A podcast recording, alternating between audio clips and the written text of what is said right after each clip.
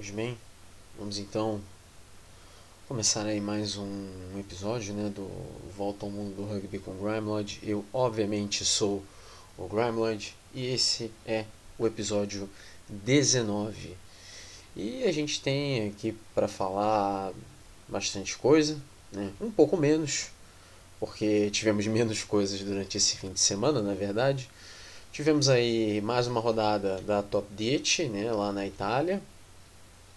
Também tivemos a Rugby Europe Super Cup, praticamente ali se encerrando ali a fase de grupos. Ainda tem mais coisa ainda, depois eu explico o porquê. Também algumas outras coisas, né? Teve um amistoso internacional, teve o Brasil Sevens, né? Nesse domingo, a chuva deu as caras, né? Foi uma coisa, uma coisa maravilhosa, né? Coisa, aquela coisa bonita. Também teve decisão lá, na Argentina, teve time na Argentina gritando é campeão, né? eu presumo que eles falem assim, né? Uh, também tivemos as divisões de acesso lá na França, né, com a Nationale e com a ProDD. E claro, né, tivemos, acho que o grande elefante da, dentro da sala, uh, o início da Challenge Cup e da Heineken Champions Cup. Tivemos seus inícios aí nesse, nesse fim de semana.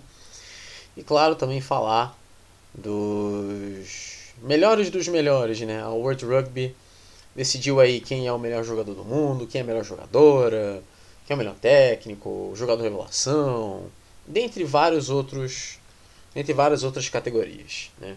Então a gente já não vai perder muito tempo, porque a gente vai justamente para a Itália. E lá na Itália tivemos mais uma rodada da Top 10, que foi a décima rodada. E tivemos apenas três jogos. Dois jogos foram adiados por causa de casos de Covid. Né? Estes dois jogos foram Fiamme Ouro e Calvissano e Citave Lions e Petrarca Padova. Portanto, os jogos que aconteceram foram Valor Emília 49, Lazio 26, no estádio Mirabello, em Reggio Emília. Rovigo 21, Moliano 12, no estádio Mário Battaglini, em Rovigo. E Viadana 23, Colorno 25 no estádio Luigi Zaffanella, em Viadana. Colorno ficou com a vitória após um pênalti marcado por Van Tonder aos 34 do segundo tempo. Então com essa é, com esse pênalti aí marcado, a equipe do Colorno acabou ficando com a vitória no finalzinho. Então, se a gente olhar a classificação, a gente vai ver que quem lidera é a Petrarca Padova com 42 pontos e um jogo a menos. Depois Valor Rugby Emília com 37, um jogo a menos. Calvissano e Colorno tem 25. Rovigo também tem 25 e tem dois jogos a menos. Citavo Lions tem 21, um jogo a menos. Fiame Ouro 16 e 3 jogos a menos. Viadana com 15 e um jogo a menos. Moliano com 10 pontos e 2 jogos a menos. E a Lazio ali na lanterna com um total de 5 pontos. A próxima rodada é só no ano que vem. Ela acontece no dia 15 de janeiro. É, os horários dos jogos ainda vão ser marcados ainda. E bom, mas a gente já sabe os jogos que vão acontecer. Lazio, Eurovigo, Petrarca, Padova e Viadana, Calvissano e Moliano, Valor Emília e Citavo Lions e Colorno e Fiamme Ouro. Esses então são os jogos aí da 11 primeira rodada que vão acontecer só no ano que vem. Bom, e a gente fica pela Europa, né, porque tivemos aí a rodada do Rugby Europe Super Cup, a sexta rodada, o que seria a última rodada da fase de grupos, só que a fase de grupos não terminou ainda. Né, é, porque, como sabemos, tivemos jogos adiados. Né, não nessa semana, mas em outras semanas. E daqui a pouco a gente explica como que vai ser o, o decorrer disso, porque tem jogo inclusive nessa semana. No caso, os jogos atrasados, no caso, vão acontecer nessa semana. E em se tratando da sexta rodada, tudo começou com a vitória do Tel Aviv Hits contra o Lokomotiv Penza 33 a 14. Esse jogo foi disputado em campo neutro, foi no Rustav Stadium em Rustav, na Geórgia. Também tivemos o Castilha e Leão Iberians derrotando o Brussels Devils por 53 a 3 no estádio Peperorro, em Valladolid. O Iberians marcou 9 trás nesse jogo. 9 trás. Uma surra. O Black Lion derrotou o Yenisei STM, né, o Black Lion da Geórgia, derrotou o Yenisei da Rússia no Avchala Rugby Stadium em Tbilisi. Jogo marcado pela total falta de disciplina dos dois lados, o Black Lion tomando aí dois cartões amarelos e o INC 3. E também tivemos o Lusitanos de Portugal derrotando o Delta de Amersfoort da Holanda, 62 a 7, o jogo disputado no estádio do Jamor, lá em Lisboa. O Lusitanos marcou 10 trás contra 1 do Delta. Então foi uma surra, foi como se fosse uma goleada de 10 a 1. Basicamente. Se a gente olhar a classificação, então, no grupo A, a gente tem o Black Lion com 15 pontos, o Tel Aviv Heat de Israel com 13, Black Lion da Geórgia, o Yenisei da Rússia com 12 pontos. Todos esses três times têm dois jogos a menos. E o quarto colocado, o Lokomotiv Penza com 5 pontos, está eliminado.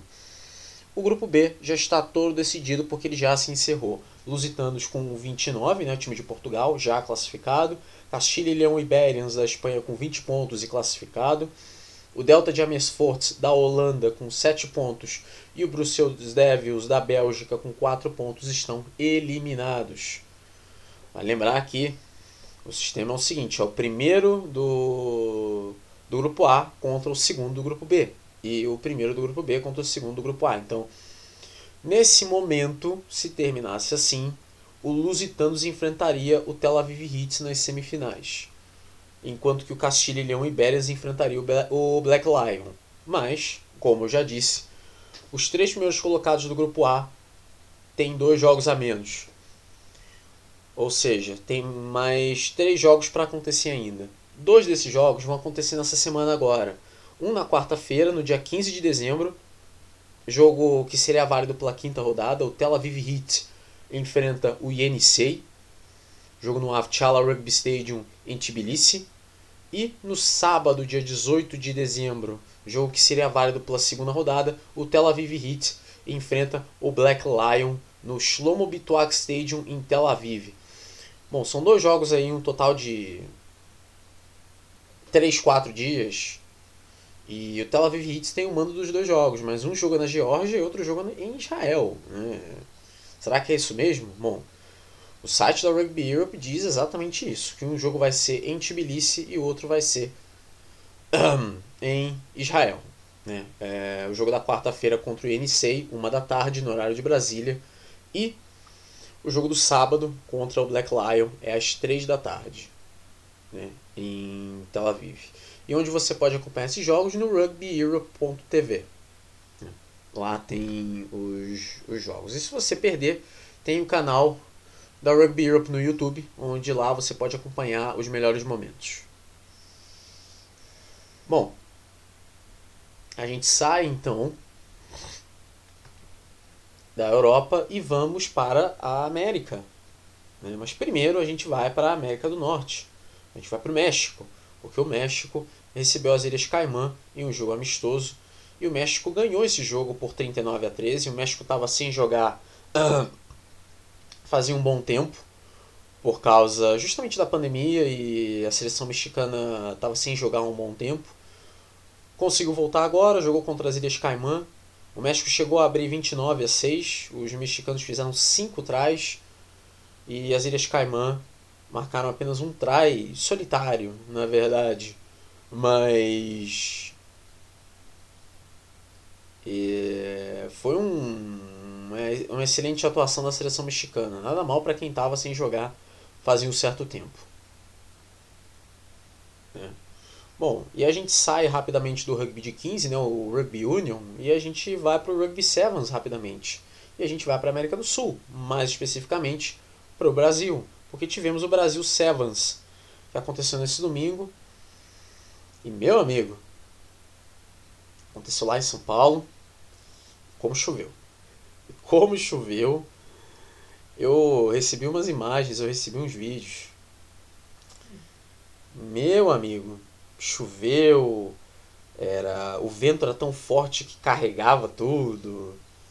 Uma coisa inacreditável, né? Mas tudo, tudo terminou bem, né? Tudo terminou bem, tudo acabou bem e eventualmente o torneio conseguiu chegar ao final, é, apesar da chuva. E no fim das contas tiveram duas equipes que comemoraram é, o título do Brasil Sevens. No feminino tivemos ali vários participantes e aí chegando na semifinal o Melina derrotou o Curitiba por 17 a 12 e o Niterói foi derrotado pelo Band Saracens por 20 a 5.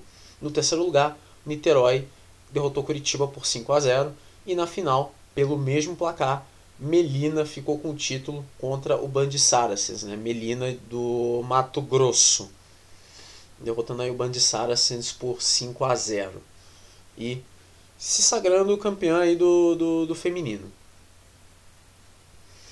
No masculino, a gente teve aí vários participantes também, e aí chegando nas semifinais, tivemos o São José derrotando o Farrapos por 17 a 7 e o Pasteur derrotando o Jacareí por 7 a 0. Então, no, na disputa do terceiro lugar, o Farrapos perdeu para o Jacareí 12 a 7 e na grande final, o Pasteur derrotou o São José por 10 a 5 na prorrogação. Então, o Pasteur acabou ficando com o título no masculino ali no Brasil Sevens. Bom, então a gente sai da do, do Brasil, mas a gente continua na América do Sul. A gente vai para a Argentina. Falar aqui rapidamente aqui da final da Urba Top 12, lá na Argentina, né, que é o campeonato amador deles. E teve a final, a SC enfrentou a equipe Cuba, né? E Cuba acabou ficando com a vitória 10 a 9. Foi o 15 título dessa equipe, o terceiro maior campeão. O SIC, inclusive, né, o SIC, é o segundo maior campeão. Né? Então, é isso então por esse primeiro segmento. No segundo, eu vou falar aí do que, que aconteceu é, lá na França com a Nationale, a ProDD e também falar também da Challenge Cup.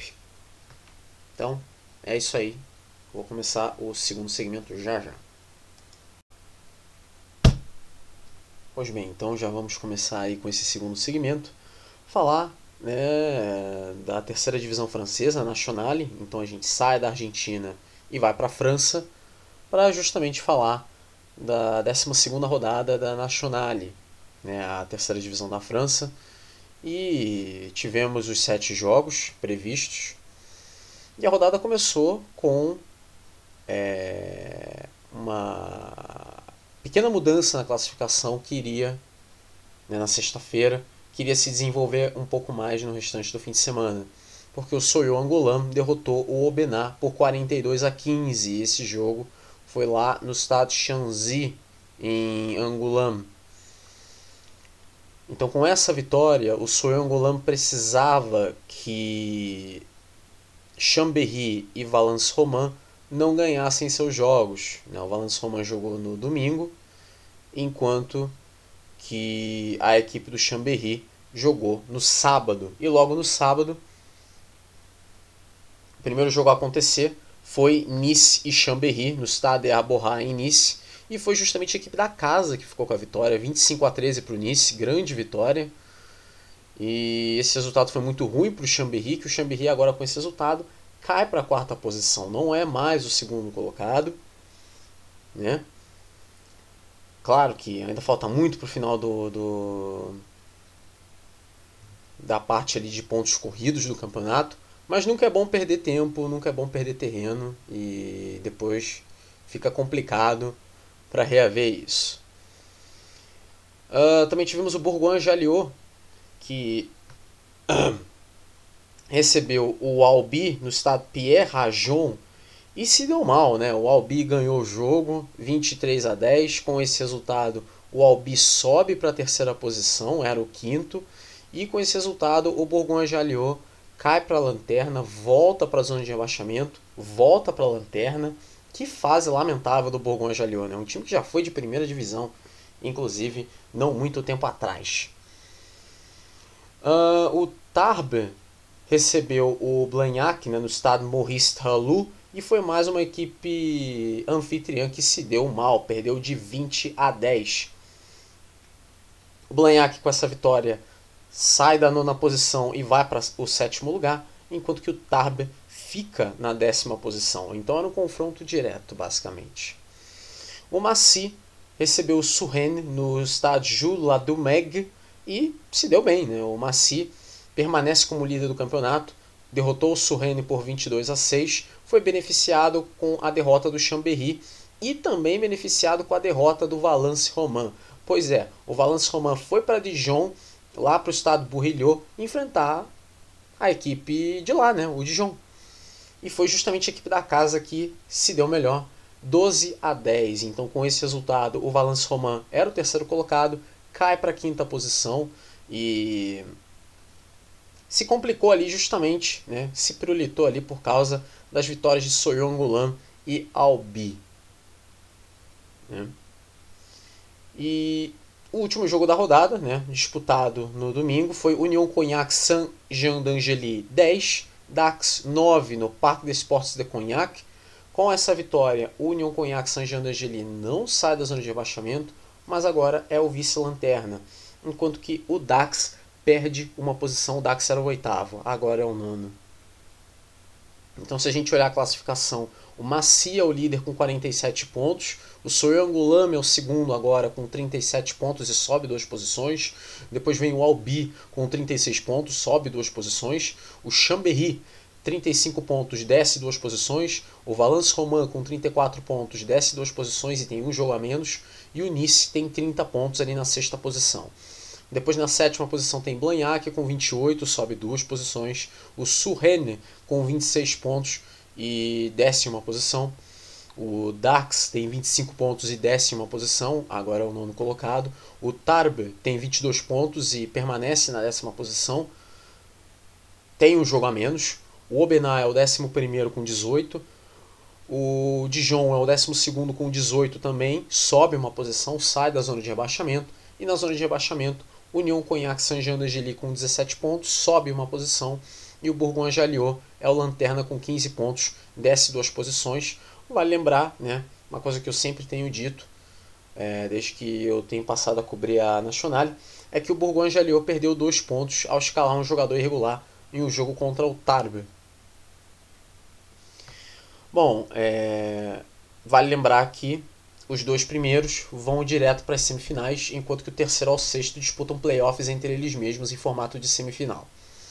Os vencedores desses playoffs vão enfrentar os semifinalistas, né, o primeiro e o segundo colocado nas semifinais. Os vencedores dessas semifinais vão para a final e os finalistas sobem direto para a Pro D2. E aí, obviamente, tem a final para ver quem é o campeão da Nacional.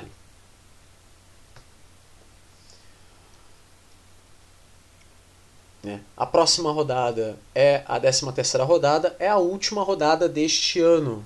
Né? E ela acontece justamente já nessa próxima semana. Sexta-feira, no dia 17 de dezembro, tem um jogo. Às 4 da tarde, Soyongulam e Bourgoin-Jalliot, no estádio Chanzy. É um jogo muito importante para o Soyongulam tentar chegar no Maci. E é um jogo importante para o Bourgoin-Jalliot ganhar para tentar sair dessa zona de rebaixamento. Claro que não depende apenas de si. No sábado, no dia 18 de dezembro, uma da tarde, tem Valence Romain e Massy, no estádio Georges Pompidou. O Valence Romain é o quinto colocado e quer voltar a ganhar para tentar voltar ali pro top 2 ali. Né? E o Massy é o líder do campeonato e quer continuar ganhando para ficar cada vez mais distante de quem está atrás dessa equipe.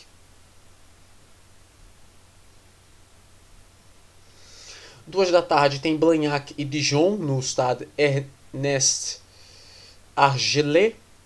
O Blagnac é o sétimo colocado e o Dijon é o décimo segundo. O Dijon quer se distanciar cada vez mais da zona de rebaixamento, enquanto que o Blagnac quer entrar no top 6. E pode entrar no top 6 caso ganhe, mas teria que depender de uma derrota do Nice e às duas e meia de sábado, né, tudo isso horário de Brasília, Albi e Tarbe, no estádio municipal da Albi. O Albi é o terceiro colocado, enquanto que o Tarbe é o décimo colocado. O Tarbe, né, vale lembrar que tem um jogo a menos, e no caso o jogo é contra o Valence Romain, mas esse jogo deve acontecer só no ano que vem mesmo. Bom, e no domingo, no dia 19 de dezembro, às 11 da manhã, são três jogos acontecendo ao mesmo tempo. Surrene e Nice, no estádio Jean Moulin. O Surrene é o oitavo colocado. Pode entrar, sim, no top 6.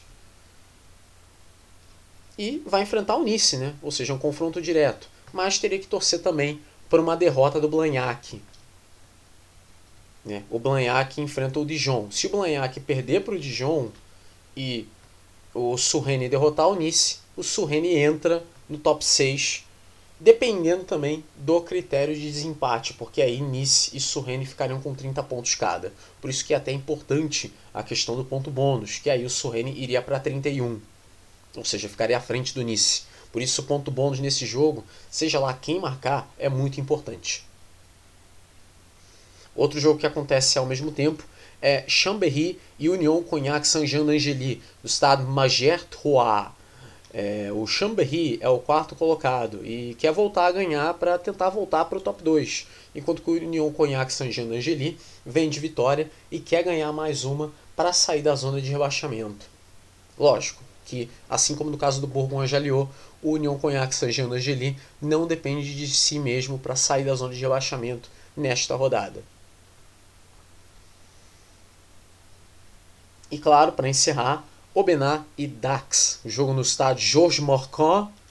O Obená é o 11 e o Dax é o nono. É um confronto direto em se tratando de posições, mas não de pontos. Veja por quê. O Obená tem 18 pontos e o Dax tem 25. É uma diferença de 7 pontos e o máximo que uma equipe pode conseguir por é, jogo é 5 pontos. São 5 pontos. Então não dá para o Obená passar o Dax. Mas, se o Obená ganhar, chega perto do Dax. E pode vir a passar o Tarb, inclusive, caso o Tarb venha a perder para o Albi. É. E é isso sobre a Nacional. Então a gente fala agora da Pro DD, a gente sobe de divisão. Vamos para a segunda divisão, falar da 14 rodada da Pro DD. Tivemos aí oito jogos, quase que foram sete, quase que um jogo foi adiado permanentemente ali por um bom tempo, mas tudo foi bem resolvido. Daqui a pouco eu falo desse jogo. A rodada começou na quinta-feira com a vitória do Grenoble sobre o Mont-de-Marsan por 32 a 19 no estado de Alpe. E sim, foi exatamente isso que você ouviu.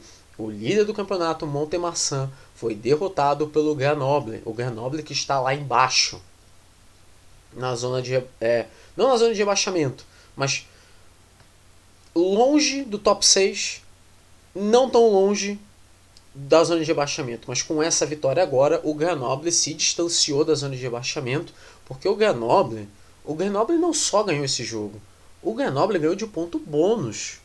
Olha só o absurdo. Né? O Montemarçan chegou a abrir 13 a 3 no placar e após terminar ganhando o primeiro tempo por 15 a 13, o Grenoble dominou o segundo tempo, marcando mais dois trás, ao todo foram quatro, contra um do Montemarçan e garantindo o ponto bônus, né? Que vale lembrar que lá na França o ponto bônus ofensivo é quando a sua equipe marca três trás a mais que o adversário, não é quatro trás, é, são três trás a mais que o adversário. E o ponto bônus defensivo é quando a equipe perde por até cinco pontos. Aqui no caso, o Grenoble fez quatro trás contra um do Montemarçan, diferença de três trás então o Grenoble conseguiu um ponto bônus e foi muito importante esse jogo para a equipe do Grenoble, que tenta agora alçar voos mais altos. Né? O Montemarçan ainda lidera o campeonato, mas vê as outras equipes chegarem. Daqui a pouco a gente fala justamente disso. Uma dessas equipes que sonha em chegar um pouco mais perto é o Colomiers. O Colomiers, na sexta-feira, derrotou o Bourg-en-Bresse, no estado Michel Bendichou, o jogo terminou 27 a 10. E foi um jogo que foi marcado pela total falta de disciplina do Burgenbess, né? Porque essa equipe tomou quatro cartões amarelos só neste jogo. Então dá pra ver que é, foi uma equipe bem indisciplinada. Pelo menos nesse jogo. E essa vitória foi muito importante para o Colomier, porque agora o, o Colomier se mantém na quarta posição, mas tenta chegar perto ali justamente dos outros times. É lógico que não ajudou nada o Bayonne e o Oyonnax terem ganho, mas no momento em que essas equipes ganham, nunca é bom perder e perder contato com essas equipes, não é verdade? Também tivemos o Povance perdendo para o Oyonnax, 33 a 27, jogo no estado Maurice Davi. O Oyonnax com essa vitória é, permanece na segunda posição, mas agora está dois pontos atrás do Montemarçan. Caso tivesse ganho de ponto bônus, essa diferença ia cair para um ponto. Mas não foi de ponto bônus, foi 33 a 27, mas não foi. É, não foi de ponto bônus. E teve mais chutes do que traz, na verdade, esse jogo. E mas não interessa muito, o Oyonnax é o segundo colocado, é isso que importa e está cada vez mais perto do Montemarçan.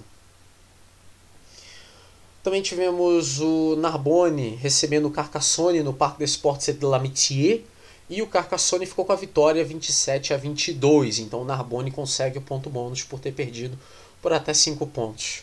Perdeu por 5 pontos. E aí a gente teve o jogo maravilhoso da rodada, né? o jogo maravilhoso, você que é apaixonado por placares pequenos, esse jogo foi para você. Orilac 9, Vani 3. Jogo que teve 4 chutes de pênalti é, acertados, né? 3 pro Marc Palmier, do Orilac, e um pro Christopher Hilsenbeck, do Vani. Um jogo que foi bom para o Orilac, que se mantém ali na oitava posição, mas não é bom para o Vani, porque o Vani permanece ali na décima terceira posição.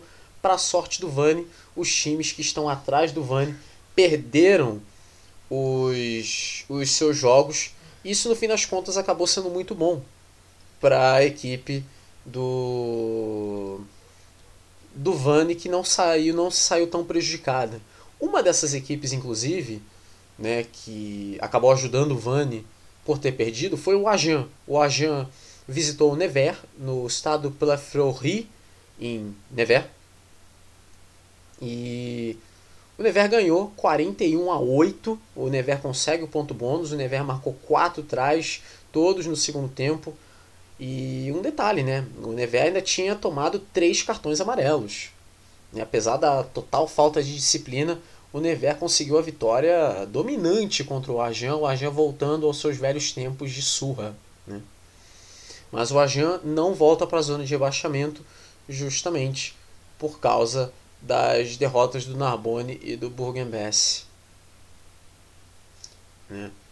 É, e vale lembrar, o Rilac Vani foi no estádio Jean Alric, que é a casa do Orilac no caso. Nevers e Agen foi no estado Pelthorri. Também tivemos Béziers 34, Juan Normandie 29, no estado Raul Barrière, em Béziers. O Juan Normandie ficou com ponto bônus, porque perdeu por até 5 pontos. E também tivemos, justamente, Bayonne 41, Montalban 24, no estádio Jean Daugé. O Bayonne consegue aí o, o ponto bônus. Detalhe que as equipes tomaram dois cartões amarelos cada, então foi aquele jogo bem botinudo, aquele jogo bem carniceiro mesmo, com muita penalidade uh, e muitos erros ali das equipes. E obviamente a arbitragem não estava muito afim de perdoar esses erros não. Então, lembra que eu falei justamente quando eu comecei a falar aqui da ProDD há alguns minutos que tinha um jogo que foi adiado, que quase que foi adiado para tempo indeterminado, mas tudo foi resolvido, foi justamente esse jogo, Bayonne e Montalban. Esse jogo aconteceria na sexta-feira, mas ele foi adiado por causa de é, alguns casos aí de, de, de Covid, aparentemente. Não foi muito bem explicado isso, mas aparentemente os jogadores, né, ou membros do staff, não ficou muito claro, já estavam é, em isolamento então não houve lá muito perigo em relação ao se o jogo ia acontecer ou não e quando ia acontecer. Acabou que o jogo aconteceu nesse domingo, né? Nesse domingo e o Bayonne ficou com a vitória, 41 a 24. Então, se a gente olhar a classificação, o Montemarçan tem 52 pontos, o Oyonnax tem 50, o Bayonne é o terceiro com 48, o Colomier é o quarto com 41, o Nevers é o quinto com 40 e sobe uma posição, e o Montalban é o sexto colocado com 36, décima posição. O sétimo colocado é o Carcassonne com 32, o oitavo é o Orillac com 31, o nono é o Béziers com 30 e sobe uma posição, o décimo é o Grenoble com 28 e sobe duas posições, também com uma vitória dessa contra o líder do campeonato, não é para qualquer um, não é verdade? O 11 é o Provence, com 27 pontos e desce duas posições, talvez um dos grandes derrotados dessa rodada. O Juan Normandie é o 12 com 26 pontos e décima posição. Depois o Vani, o 13 com 23. O Ajan é o 14 com 20 pontos. E aí na zona de rebaixamento, o Bourg-en-Bresse com 16 e o Narbonne também. Né, vale lembrar que os dois primeiros vão para as semifinais e do terceiro ao sexto disputam uma repescagem entre eles. E aí os vencedores vão para a semifinal para enfrentar ali o primeiro e o segundo colocado. Os vencedores fazem a grande final da Pro DD. O campeão dessa final da Pro DD sobe direto para o top 14. O vice tem que disputar um jogo de repescagem contra o 13º e vice-lanterna do top 14 para ver quem disputa a primeira divisão e quem disputa a segunda. Bom, a próxima rodada é a 15ª, é a última rodada do ano e a última rodada do primeiro turno. Né? E ela já começa já na quinta-feira. Quinta-feira, dia 16 de dezembro, às 4h45 da tarde, tem Montemarçan e Colomiers, no estado André et Guy Boniface. Esse jogo é transmitido pelo canal Plus Sport, lá na França. Então, né, em alguns sites de streaming, não é lá muito fácil achar jogos da ProDD, mas se você for procurar em sites de streaming por canal televisivo, né? aí no caso é só procurar por canal Plus, é, canal Plus Sport, né? o canal Plus Sports da França, porque tem canal Plus Sport de outros países, mas é o da França, obviamente, que você estaria procurando. E é um jogo muito interessante esse Montemarçan e Colomier, porque o Montemarçan é o líder do campeonato, vem de derrota, uma derrota surpreendente contra o Grenoble, e enfrenta o Colomier, que é o quarto colocado, e que vem de vitória, está disposto a continuar ganhando e tentar chegar mais perto. Uma vitória aqui pode deixar o Colomir cada vez mais perto dos times que estão à sua frente. Claro, isso também dependeria de Oyonnax e Bayonne. Né? Esse jogo acontece na quinta-feira, às 4h45 da tarde, no horário de Brasília. Na sexta-feira, no dia 17, aí sim são os outros jogos. É, Vane e Béziers, todos esses às 3h30, tá? Às 3h30. Vane e Béziers, no estado de La Rabine. Juan Normandie e Bayonne, no estado Robert de Auchon. Agen e Provence, no estado Armandie. Carcassonne e Nevers, no estado Albert Domecq. Uh, Montalban e Orillac no estado de Sapiac, que é um jogo que chama atenção aqui, porque o Montalban não vem no momento bom, está no top 6, é o sexto colocado, justamente está no limite, na bolha ali. Mas o Montalban vem de muitas derrotas, é um time que está embalando derrota atrás de derrota, e agora é o sexto colocado. Daqui a pouco vai começar a sair ali do top 6, vai entrar numa péssima situação se continuar esses resultados. E o Orillac é o oitavo, né, se mantém na oitava posição. Uma vitória do Orillac contra o Montalban deixaria o Orillac com 35 pontos. E passaria o Carcassonne se o Carcassonne perder para o Nevers. Né? Caso o Orillac venha ganhar de ponto bônus e o Carcassonne venha a perder para o Nevers, o Orillac vai para 36 e se iguala ao Montalban. Dependendo ali no critério de desempate, o Orillac pode entrar no top 6 com isso. Bom, também às 13h30 tem Oyonnax e Narbonne no estádio Charmathon. E o Eunax é o segundo colocado, enfrenta o Narbonne, que é o Lanterna. Né? Então é um, uma parada muito dura para a equipe do Narbonne. E às 4h45, na sexta-feira, Bourg-en-Bresse e Grenoble, jogo no estado Marcel Varcher. É, esse jogo vai ser transmitido também pelo canal Plus Sports. Né? É o mesmo horário de Montemarçan e Colomiers, só que esse jogo é na sexta-feira e não na quinta. Né? Montemarçan e Colomiers é na quinta e Bourg-en-Bresse e, e Grenoble é na sexta-feira. O Bourg-en-Bresse é o vice-lanterna e quer ganhar né, e vai torcer também para uma derrota do Ajan para sair da zona de rebaixamento.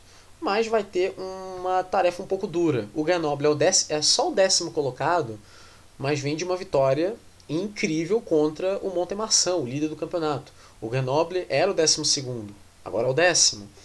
Então é muito importante é, esse momento que o Grenoble está passando para ver se é só uma fase ou se é o início de, quem sabe aí uma virada, talvez, né? Nunca se sabe. E o Burgenbess também, o Burgenbess está interessado numa vitória para, quem sabe numa dessas, sair da zona de rebaixamento. Vai que ganha de ponto bônus. Se ganhar de ponto bônus e o Ajan perder, o Burgenbess sai da zona de rebaixamento. Né? Esse jogo é transmitido também pelo canal Plus Sports. Bom, beleza? Então a gente sai da França e a gente fica na Europa. Agora para falar da Challenge Cup, a IPCR Challenge Cup, porque ela começou nessa semana, nesse fim de semana. Tivemos aí a primeira rodada com um total de seis jogos. O Lyon ou recebeu o Gloucester no Matmut Stade de Gerland em Lyon e o Lyon ficou com a vitória 19 a 13. Destaque aí para o Jean-Marc Dussan, o scrum half do Lyon, marcou 11 dos 19 pontos da equipe francesa. Também tivemos o Newcastle Falcons derrotando o Worcester Warriors no Kingston Park em Newcastle, 31 a 26. O Newcastle leva a melhor em casa, né, num jogo muito disputado disputado até o final, basicamente. Também tivemos aí, esses dois jogos foram na sexta-feira, aí no sábado a gente teve o Zebre Parma recebendo o Biarritz no estádio Sergio Lanfranchi em Parma, e o Biarritz ficou com a vitória 26 a 13. O Zebre começou segurando o ímpeto do Biarritz, começou jogando até bem, né, vendendo caro ali a derrota parcial pro, pro Biarritz no primeiro tempo mas no decorrer da partida não conseguiu mais aguentar é, o ímpeto ali da, da equipe do Biarritz e viu a equipe basca marcar quatro trás. E isso acabou com qualquer chance do Zebre de ganhar o jogo. Né? É, jogando como se fosse a seleção da Itália, basicamente. Né? É, sempre segurando o ímpeto do adversário, impedindo que o adversário não é, marque o mínimo de. Né, fazendo com que o adversário marque o mínimo de pontos possível. Só que aí chega no momento que o jogo é tão físico, mas tão físico que a equipe se cansa depois. E o Zeb fez exatamente isso. Bom, no sábado também tivemos o Saracens recebendo o Edinburgh. É, o Edinburgh da Escócia, né? Contra o Saracens da Inglaterra, o jogo no Stonex Stadium em Barnet. E foi uma vitória surpreendente do Edinburgh, 21 a 18, que com o trás aí do Ramiro Moiano e do W Pinel conseguiu aí ganhar fora de casa no que parecia aí um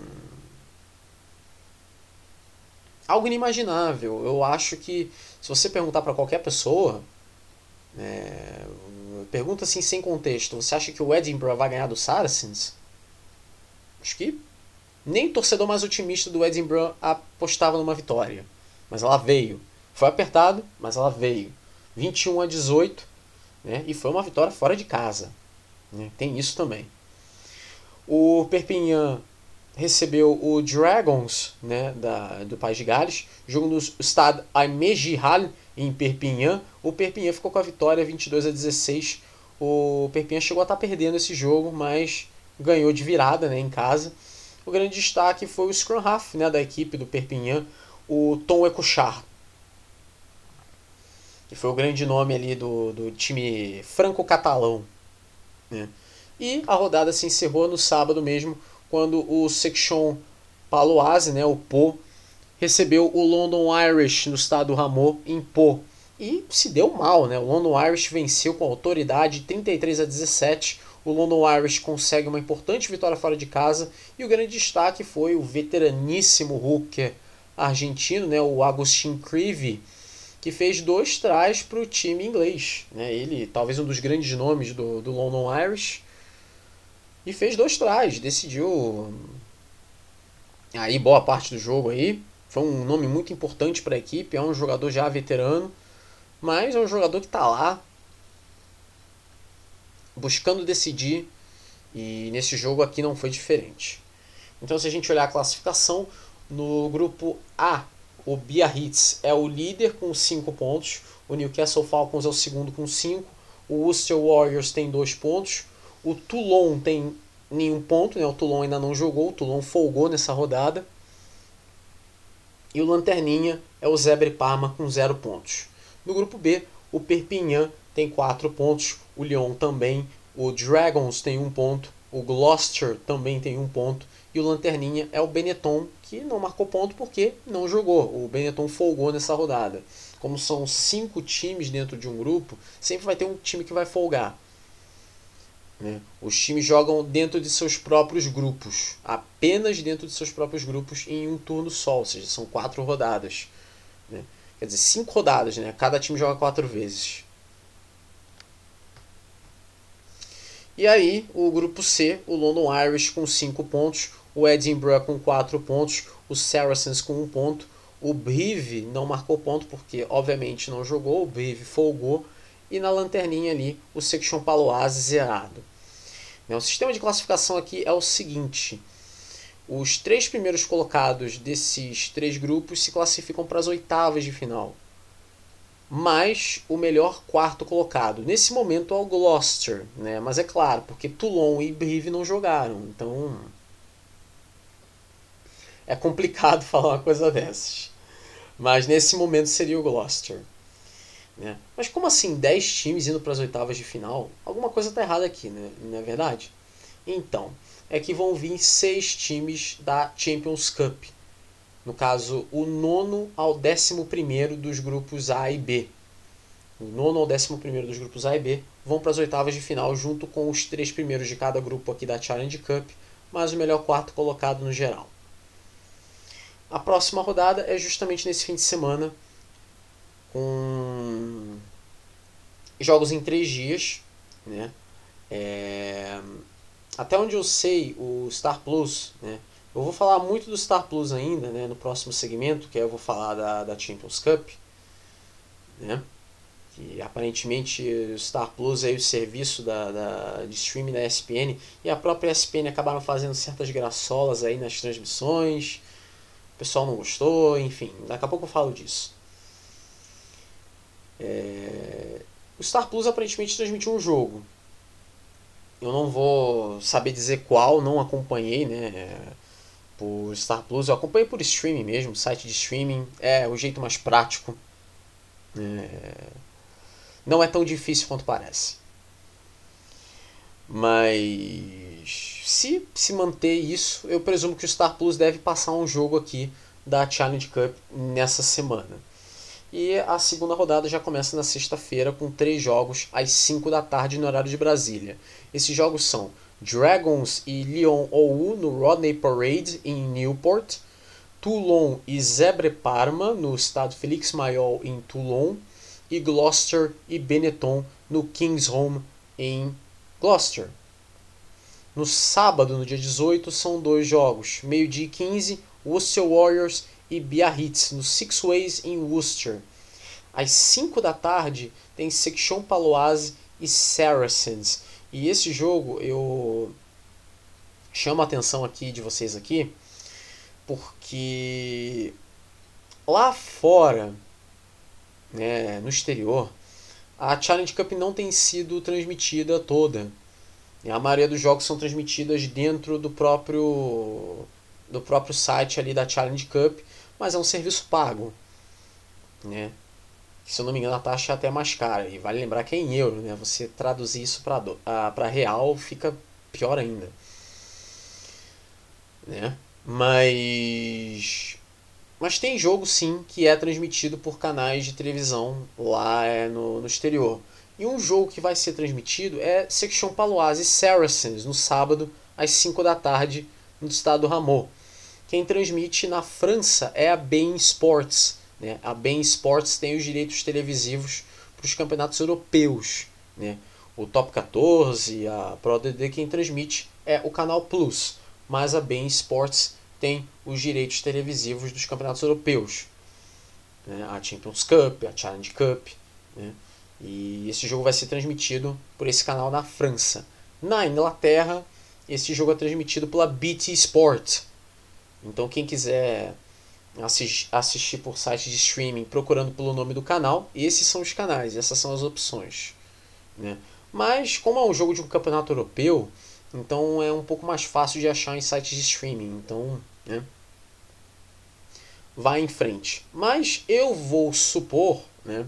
Eu não tenho nada a ver, obviamente, com a ESPN, então eu não vou botar a minha mão no fogo até que isso seja confirmado. Que eu vou supor que esse jogo vá ser transmitido.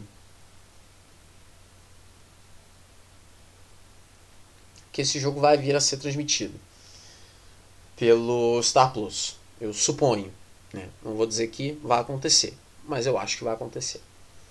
E no domingo, no dia 19 de dezembro, meio-dia e 15, tem London Irish e Brive, esse jogo no Community Stadium em Brentford, né, que é a casa aí do, do London Irish. Bom, e é isso então, né? Vamos terminar aqui o segundo segmento, a gente vai para o terceiro segmento, que aí eu vou falar da, da Champions Cup e também falar dos melhores jogadores, os melhores do mundo, né? Basicamente, para encurtar isso, né? Então, vamos começar o segundo tempo já já, então. Pois bem, vamos então para o terceiro segmento, né? O último desse episódio, então, né? O episódio 19 e vamos continuar na Europa para falar justamente da Heineken Champions Cup. Tivemos aí a primeira rodada e que já começou com WO, né? Pois é, o Bristol Bears derrotou os Scarlets por WO, né? O placar padrão de WO é 28 a 0. O jogo aconteceria no Ashton Gate em Bristol, mas por causa de casos de Covid dos Scarlets, múltiplos casos de Covid, devo adicionar, é, o Scarlets não pôde jogar. Né? Vale lembrar que tem a próxima rodada já na semana que vem e o Scarlets está agendado para jogar. O que, que, vai acontecer então? Essa é a pergunta que não quer calar. Né? Esperamos, né? vamos torcer para que o Scarlet já tenha um plano B a essa altura. Bom, na sexta-feira a gente teve o Northampton Saints recebendo o Racing 92, o jogo no Franklin's Gardens em Northampton. Jogo inclusive que foi transmitido pelo pela ESPN 2, se eu não me engano. E eu notei algumas reclamações até da de algumas pessoas. Parece que a transmissão começou um pouco mais tarde, ou algo do tipo. É, parece que foi deve ter dado algum problema ou algo do tipo. E não foi só na ESPN, foi só foi também a o Star Plus também que aparentemente deu problema para todo mundo é, no fim de semana inteiro, né? Em se tratando dos jogos, pelo menos da Champions Cup, né? Então, é, tinha gente que nem sabia que tinha jogo acontecendo, né? Mas não esse. É, jogos de depois que eu vou mencionar quais. Né? Bom, falando desse jogo, né, o Racing massacrou o Northampton Saints 45 a 14. O Racing foi dominante. O grande destaque foi o Vencelar Loré, que marcou um hat-trick de trás. Como joga o Vencelar Loré, hein? Joga muito, joga demais, joga demais. Né? E não foi, não foi diferente aqui, não foi uma surpresa ele ter jogado tão bem. Né? Porque ele é exatamente isso aí. Né? Ele é um jogador muito bom. No sábado a gente teve o Cardiff recebendo Toulouse por, é, no Cardiff Arms Park, em Cardiff, aquele estádio ali do lado, ali atrás do Millennium Stadium, né, do Principality Stadium, depende da, do ângulo que você vê. E o jogo terminou 39 a 7 para o Toulouse, mas aí você vai pensar, tá, foi uma surra do Toulouse, ah, o Toulouse foi perfeito, ah, nossa, é, Roman Tamaki, Antoine Dupont, ah, nossa. É, mais ou menos. Né? O início do Toulouse, é, assistindo esse jogo, eu pude notar que o Toulouse estava um pouco nervoso. Pelo menos no início ali, pelo menos no primeiro tempo, o Toulouse parecia muito nervoso. Tava chovendo em Cardiff, é, talvez isso tenha atrapalhado, mas eu notei a equipe do Toulouse um pouco nervosa, cometendo alguns erros que eu não imaginaria o Toulouse cometendo. Né? O Cardiff é uma equipe limitada, é uma equipe com jogadores é, que não chegam nem perto de muitos dos jogadores do Toulouse. O nível não é o mesmo, o nível é muito desigual, mas o Cardiff bateu de frente enquanto pôde, enquanto deu. Mas aí chegou no momento que o Toulouse se deu conta de que é o Toulouse e aí soube se impor, mesmo jogando fora de casa. Fez do Cardiff Arms Park a sua casa, na verdade. Foi como se tivesse jogado no Ernest Vallon. Bom, no sábado também tivemos o Bordeaux, né, o Bordeaux Begley, recebendo o Leicester Tigers no estádio Jacques Chaban-Delmas em Bordeaux. E o Leicester garantiu a vitória com um pênalti marcado pelo George Ford aos 37 do segundo tempo. Né?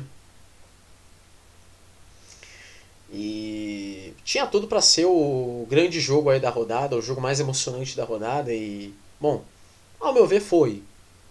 Ao meu ver foi, o placar não foi tão alto assim, mas são duas equipes em ótimos momentos, né? Pode-se argumentar né, porque tivemos outros confrontos entre França e Inglaterra, pode-se argumentar que ah, né, a derrota, a surra que o Racing deu no Northampton, será que a Premiership está no nível do top 14? Então, poderia se pensar nisso na sexta-feira, mas o sábado mostrou que pode não ser bem assim, né? Vale lembrar que a gente está falando do Racing, né? O Racing é uma equipe que sabe jogar esse torneio. É, foi finalista em 2016, 2018 e 2020. Perdeu as três, mas foi finalista nesses três anos. Então é uma equipe que sabe jogar esse torneio. O Northampton também sabe jogar a Champions Cup, mas o Northampton não vai longe nesse campeonato há muito tempo. Então, é, não pelo menos a nível do Racing. Então, tem toda aquela coisa, não é só a questão de ser um time forte, de ser um time em boa fase, é saber jogar esse torneio. E o Racing sabe. Né? O Toulouse também sabe. Apesar de ter começado um pouco nervoso o jogo, o Toulouse também sabe. Né? O Leicester Tigers volta à Champions Cup, né? depois de alguns anos aí jogando na Challenge Cup, não estava tão bem assim, mas agora veio, agora parece que está nos eixos, está imbatível na Premiership, começou com vitória agora na Champions Cup. Vem no bom momento. Vem no bom momento. Né? E o Bordeaux é o líder do top 14, né? Então o Leicester não derrotou nenhuma porcariazinha, não. Muito pelo contrário. Também tivemos no sábado o Leinster da Irlanda derrotando o Bath da Inglaterra no Aviva Stadium em Dublin, 45 a 20. O Leinster dominou esse jogo, marcando 7 trás. Mais uma derrota para o Bath. O Bath ainda não sabe o que é vencer nessa temporada. Né? Sorte do Bath é que não tem rebaixamento até aqui mesmo na, nos campeonatos europeus. O máximo que pode acontecer é o Baf ir para Challenge Cup, né? Ou até nem isso, porque é, eu não estou lembrado agora, mas até onde eu possa me lembrar, o Lanterna da, da, da, da Championship. o Lanterna da Premiership não vai para campeonato nenhum. Até onde eu me lembre. Né? Eu posso estar enganado. Então, esse seria o problema do Baf, talvez. Então seria bom o Baf tentar ganhar alguma, né? Por mais que eles já estejam tentando. Porque, é claro, ninguém está ali para perder de propósito. É, então. Eles vão ter que se esforçar muito para quem sabe ganhar uma, né? E quem sabe, quando é, ganhar uma, a gente dá uma zoada aqui canta aquela música em uníssono, né? Aleluia. Né? Talvez isso um dia aconteça. Talvez não. Outro jogo que aconteceu no sábado foi Clermont e Ulster. 29 a 23. Ulster derrotou Clermont no Parque des Sports Marcel Michelin em Clermont-Ferrand. Jogo bastante disputado entre os chutadores. Dos 29 pontos do Ulster, o John Cooney marcou 19. E dos 23 pontos do Clermont, o J.J. Hanahan marcou 13. J.J. Hanahan é aquele mesmo que jogava no Munster. Ele foi pro Clermont. É, foi uma aquisição muito importante, por sinal. Né? Ainda mais que o Clermont vai perder chutadores como o Morgan Parra e o Camille Lopes. Né? Então ter um chutador como ele né, é muito importante. Né? E ele já veio no caso, né? já fez sua estreia. Ele já fez sua estreia já desde antes, não agora. Né? E foi um jogo bastante disputado, né? um jogo que chamou atenção também pela indisciplina dos dois times. Então por isso que o John Cooney e o J.J. Hanahan foram muito acionados, justamente por causa dos chutes, né? por causa dos pênaltis, por causa justamente desses problemas de disciplina dos dois lados. No sábado também a gente teve né, o jogo que matou aquele argumento, né, botou, é, enterrou aquele argumento por terra abaixo, né, de que será que os times da Premiership não estão preparados ali para jogar contra Top 14? Eis que o Exeter Chiefs me aparece para jogar contra o Montpellier no Sandy Park, lá no estádiozinho acanhado deles lá em Exeter. Não é que o Exeter ganhou o jogo, não ganhou não, deu uma surra 42 a 6. O Montpellier chegou a estar ganhando de 6 a 0 até os 20 minutos. A partir daí só deu Exeter. Inclusive, né, o, um dos grandes nomes do jogo foi o Johnny Gray, né, o jogador da segunda linha. Ele marcou um hat-trick de trás. Né, jogou muito nessa partida o Johnny Gray. E o Exeter Chiefs como um todo. Né, Stuart Hogg também, bastante acionado também. É uma equipe em perfeita sincronia. Né? O mesmo não pode se dizer no Montpellier, pelo menos no sábado. E aí tivemos os jogos do domingo, né? É, e isso que é curioso. Tinha gente que nem sabia que esses dois primeiros jogos do domingo estavam acontecendo, mas sim, eles aconteceram. O Connacht ele recebeu o Stade Francês no The Sports Ground em Galway. E meu amigo, o que ventou nesse jogo? Mas o que ventou nesse jogo, meu amigo? Não sei se foi pior do que o Brasil Sevens, mas acho que estava no mesmo nível. Carregando as coisas, né? Não tinha nada sendo carregado não, mas as bandeiras estavam quase ali voando lá, né? Com aquele vento, aquele vento era tão forte né? O estádio é em Galway, aquelas bandeiras iam parar em Dublin, do jeito que estava. Né? Que estava ventando muito. Ainda assim, o Estado francês conseguiu chutar três vezes, né? sabe-se lá como. Era o Nico Sanches, né? então faz sentido. Mas o Connacht só deu Connacht. O time da casa ficou com a vitória 36 a 9.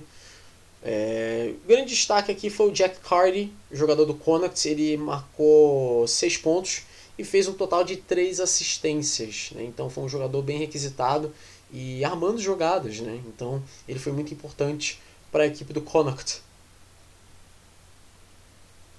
Né? Também tivemos, né, ao mesmo tempo desse jogo, também tivemos Ospreys e Sale Sharks. Esse jogo aconteceu no Liberty Stadium em Swansea. E o Sale Sharks ficou com a vitória 21 a 13 apesar da falta de disciplina do seu Sharks, né, tomando dois cartões amarelos. O De e o Curry tomaram cartões. A equipe inglesa foi bem mais forte, foi bem mais objetiva, principalmente no primeiro tempo. Né? O seu Sharks jogou melhor no primeiro tempo e no segundo tempo tratou de administrar essa vantagem e foi exatamente isso que aconteceu, 21 a 13. Depois aí a gente teve o La Rochelle. O La Rochelle recebeu o Glasgow Warriors no estado Marcel de Flandre em La Rochelle. Foi um jogo bastante equilibrado, o jogo terminou 20 a 13 para o time da casa. Mas o La Rochelle, ao meu ver, soube aproveitar melhor as suas oportunidades, principalmente com o seu chutador, né, o Ihaya West, que eu disse uma vez e eu vou dizer outras vezes. Ele vai fazer muita falta para o La Rochelle a partir da próxima temporada, porque como a gente já sabe, ele vai sair do time, ele vai para o Toulon. Né? E ele é um jogador que o La Rochelle vai sentir muita falta. Porque o La Rochelle não tem propriamente um, um chutador constante para repor. Porque o primeiro reserva na, na, na, fila é o Júlio Plisson. O Júlio Plisson, ele sempre foi um chutador questionável. Né? Então, hoje, mais experiente, ele ficou mais errático ainda, na verdade. Então, eu acho que o La Rochelle tem que procurar algum algum alguma abertura, chutador.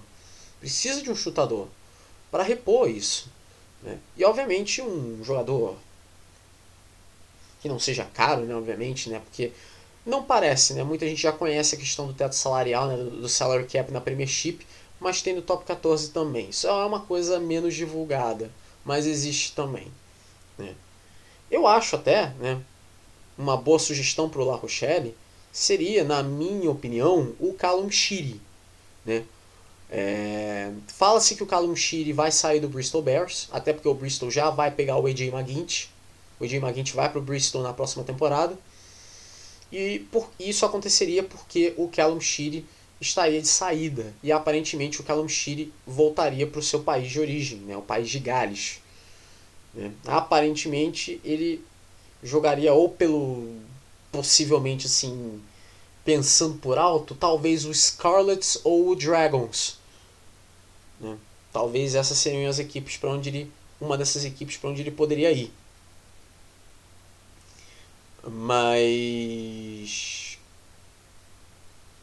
não tem nada confirmado em relação a isso. Não tem nenhuma confirmação, na verdade. A não ser que provem ao contrário. A não ser que literalmente amanhã, não sei. É, ou então hoje mesmo, né? Já são 2h50 da manhã. Não sei. É, eu vou lançar esse episódio o quê? 11 da manhã. Aí às 9 da manhã confirme que o Callum Shire vá para Gales. Pode acontecer. Mas até este momento, 10 para as 3 da manhã agora no horário de Brasília, é, não tem nada confirmado. Então eu acho que seria interessante o La Rochelle ir atrás de um jogador como ele. Porque me parece que ele não é um jogador muito caro. Então. Né, e ele é um chutador bastante confiável. Né, ele erra muito pouco quando ele joga pelo Bears. Então eu acho que seria interessante o La Rochelle olhar isso. Porque eu não acho uma boa ideia a equipe do, do, do La Rochelle querer ficar com o Júlio Plisson de titular. Não acho que isso é uma boa ideia. Né? Ao mesmo tempo, acontecia Wasps e Munster. Esse jogo foi no Coventry Arena, né, em Coventry. E quem ganhou foi o time visitante, né, o Munster, da, da Irlanda, derrotando o Wasps e as coisas ficaram muito mais difíceis para o Wasps quando o capitão do time, o Brad Shields, foi expulso aos 25 minutos do primeiro tempo por causa de um high tackle. A partir daí, só deu Munster, foi totalmente dominante. E aí depois, né, para encerrar a rodada, né, no domingo, o Castres recebeu o Harlequins do estado Pierre Fabre. Em Castres, o Harlequins ficou com a vitória 20 a 18. Né, o Harlequins é, cometeu muitos erros nesse jogo, né? Mas não foi só o Harlequins, o Castre também era uma equipe muito errática.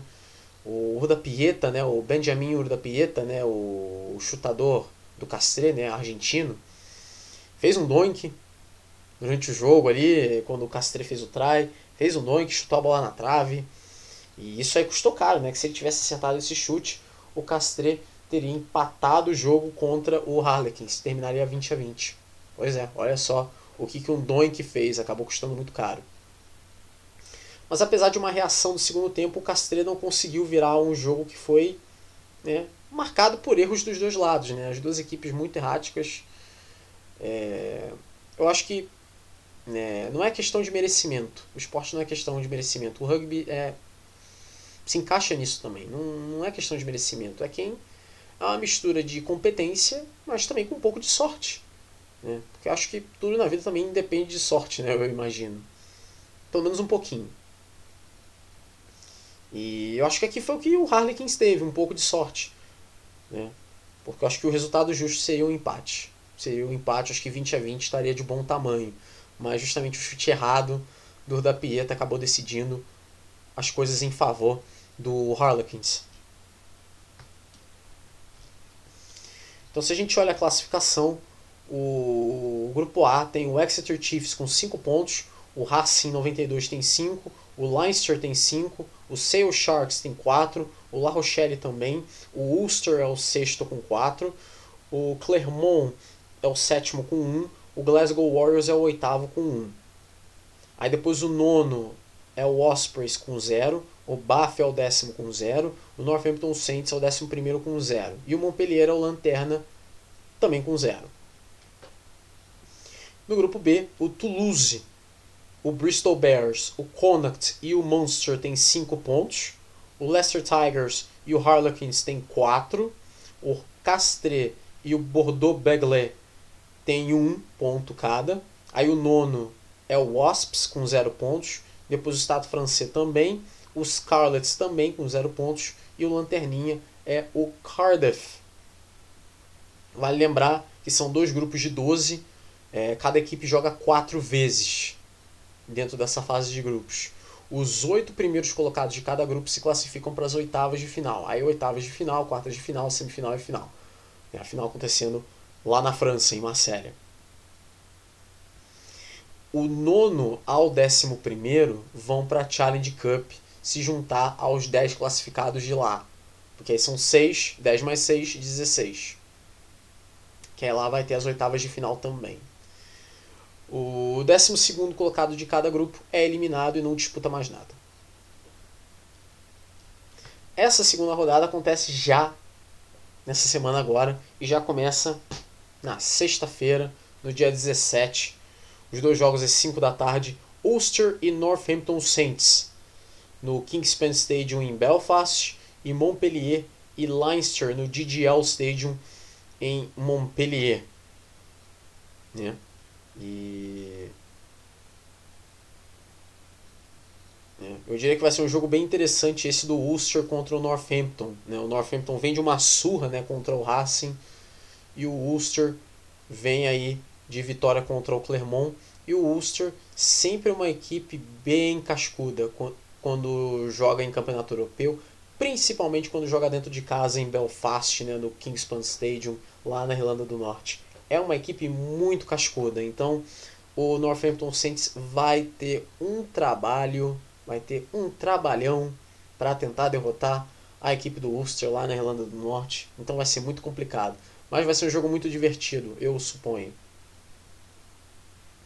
Aí no sábado, né, onde acontece o grosso dos jogos, né, são seis jogos. Dois jogos às 10 da manhã, Harlequins e Cardiff no Twickenham Stoop, em Twickenham, né? Logo do lado do, do Twickenham, que todo mundo conhece, né? No mesmo horário, né, 10 da manhã, Bath e La Rochelle no Recreation Ground em Bath. O Bath vai jogar em casa, mas vai se meter numa enrascada porque vai jogar contra o La Rochelle. O La Rochelle, é bom o La Rochelle não entrar é, no clima de já ganhou. O Bath não ganhou ainda nessa temporada. Mas o La Rochelle é uma equipe que tem se mostrado bastante é, instável nessa temporada. No top 14, né?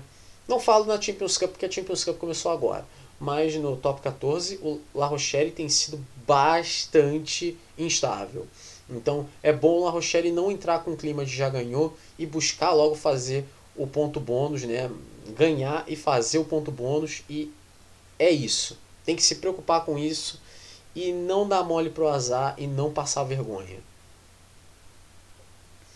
Uh, meio dia 15 tem Sale Sharks e Clermont no AJ Bell Stadium em Salford. Né? Vai ser um jogo bem interessante. Né? O Sale Sharks vem de vitória, mas é uma equipe que não vem bem na, na Premiership. Enfrenta o Clermont, que é uma equipe de muitos altos e baixos nessa temporada do, do Top 14.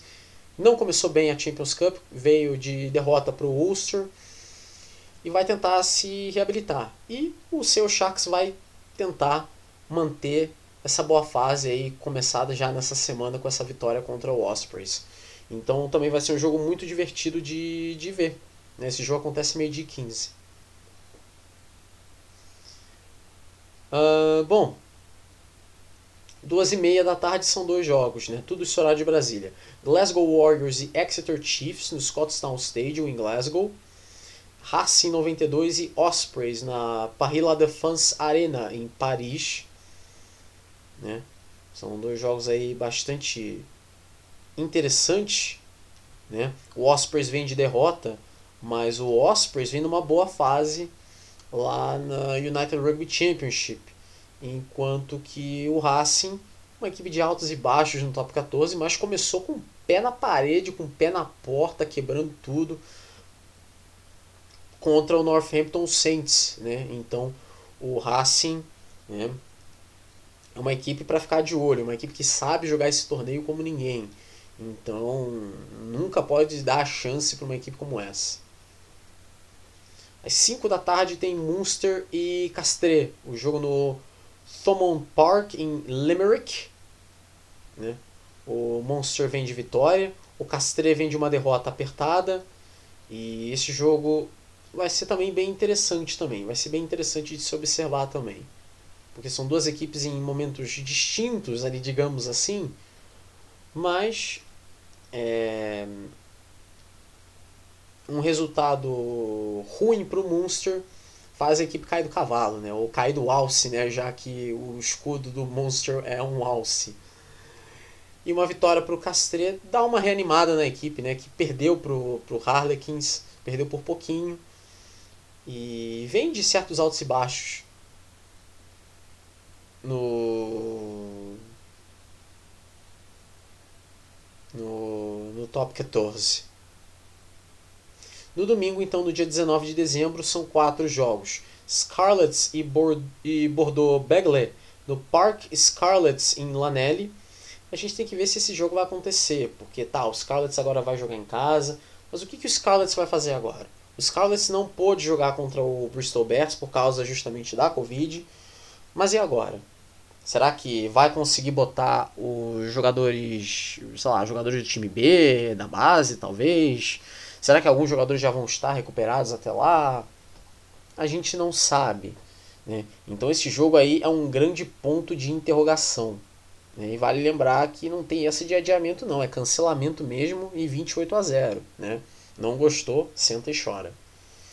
Ao mesmo tempo, 10 horas da manhã também, tem Leicester Tigers e Connacht no Welford Road em Leicester. E esse jogo é um jogo que eu acho que é muito interessante. Acho que tem tudo para ser um dos jogos mais interessantes dessa rodada. O Leicester Tigers vem de vitória contra o Bordeaux e o Connacht vem de uma surra, né? Deu uma surra no, no estado francês. Então, são duas equipes que vêm em bons momentos e eu acho que pode vir a ser um confronto também entre os chutadores, o George Ford pelo Leicester Tigers e o Jack Carty pelo Connacht. Então acho que vai ser um confronto muito interessante esse 10 da manhã de domingo, dia 19 de dezembro, Leicester Tigers e Connacht. Meio dia 15, Toulouse e Wasps no estádio Ernest Vallon em Toulouse o Toulouse, né, o líder do grupo, vai enfrentar aí a equipe do Wasps, que vem de derrota né, contra o Munster, perdeu contra o Munster em casa. E vai enfrentar uma parada duríssima que é essa equipe do Toulouse. Né? Se o Toulouse não ficar nervoso, como ficou no início do jogo contra Cardiff, eu acho que o Wasps vai ter que tomar cuidado, vai ter que fechar a casinha, porque vai ficar complicado. E às duas e meia da tarde tem Estado Francês e Bristol Bears. Esse jogo é no Stade Jean em Paris. O Estado Francês vem de derrota e o Bristol Bears vem de uma vitória por WO. Então, o, e o Bristol Bears, vale lembrar, não vem num bom campeonato inglês, né? não vem numa boa Premiership, faz uma Premiership medíocre, pavorosa, pífia, xoxa, capenga. Né? Não é pior do que o Baf, mas vem sido uma equipe totalmente errática, é o vice-lanterna e vai enfrentar aí a equipe do Estado francês, que é uma equipe de altos e baixos, né? uma equipe de muitos altos e baixos nessa temporada. é, vitórias importantes, mas muitas derrotas também no top 14. Começou perdendo já a Champions Cup, na né, Champions Cup, né, tomou uma surra do Connacht. Então é um confronto bem complicado para as duas equipes. É um confronto cheio de pressão, porque as duas equipes precisam ganhar para ganhar alguma moral, né? É muito importante. Né? Antes de eu pular para a próxima pauta, né, que são os prêmios dos melhores do mundo, né, pela World Rugby, vou falar uma coisa aqui rapidamente aqui, porque a Champions Cup é transmitida pelo Star Plus aqui no Brasil. E a ESPN pega um, dois, três jogos, depende. Depende da semana. O que, que acontece? Muita gente estava reclamando que não conseguia ver os jogos no Star Plus, né? Então, tipo, que, que aconteceu, gente? É... O pessoal da, da ESPN fez, é... fez até propaganda falando que era sinal aberto para o pessoal da, do, do, do, Star Plus, podia acompanhar gratuitamente. E acabaram dando esse mole aí. Teve muito jogo que muita gente não conseguiu acompanhar. Né? Falo no caso dos jogos da Champions Cup. De outros esportes eu já não sei dizer, eu não tenho lá tanta certeza. Mas eu ouvi muita gente reclamando, né? Então, espero que isso já se resolva para essa semana, porque tem mais rodada da Champions Cup, né? E você, é, você que me, que me escuta, você é, qual jogo você acha que vai ser transmitido pela pela ESPN? Não pelo Star Plus, que o Star Plus passa a todos, mas e a ESPN? Qual jogo que você acha que vai ser transmitido? Ou quais jogos? Se você está escutando isso e você já viu as notícias pelo Antônio Martoni no, no Twitter, no Instagram, né? obviamente você sabe quais jogos vão ser transmitidos. Mas se ele ainda não deu a notícia, que jogos você acha que vão ser transmitidos? Bom, eu vou apostar aqui, eu não vou apostar em nada, eu vou apostar no modo de dizer, calma gente, socorro. uh, eu apostaria em Montpellier e Leinster. Né? E na sexta-feira e no no domingo eu apostaria em Toulouse e Wasps. No caso, eu acho que seriam esses dois jogos. Né? Mas pode não ser, né? Podem ser outros jogos. Né? Ou então pode não ser nenhum na ESPN, podem ser todos no Star Plus. Pode acontecer. Nunca se sabe. Né?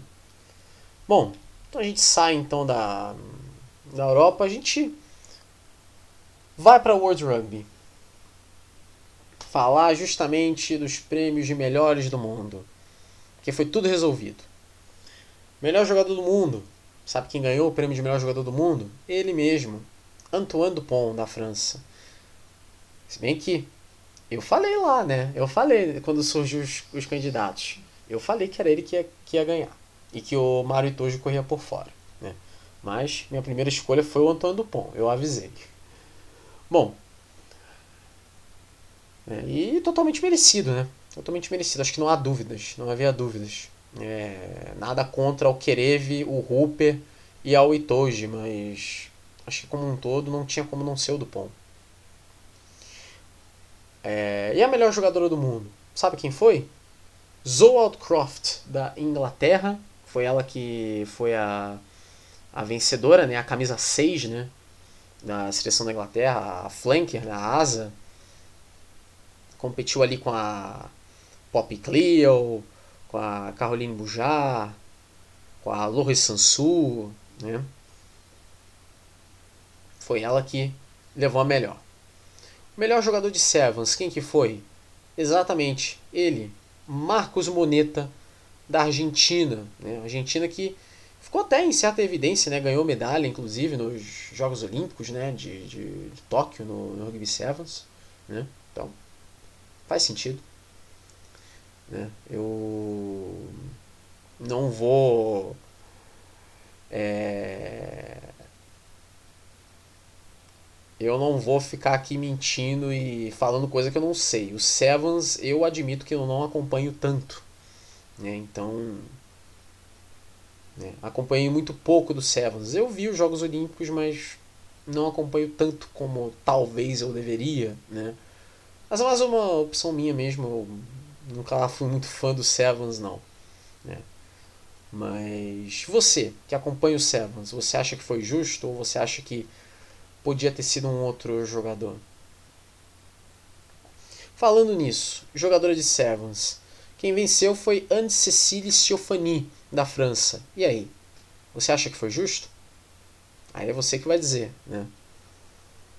Foi ela que ganhou ali o prêmio de melhor jogadora do, do Rugby Sevens.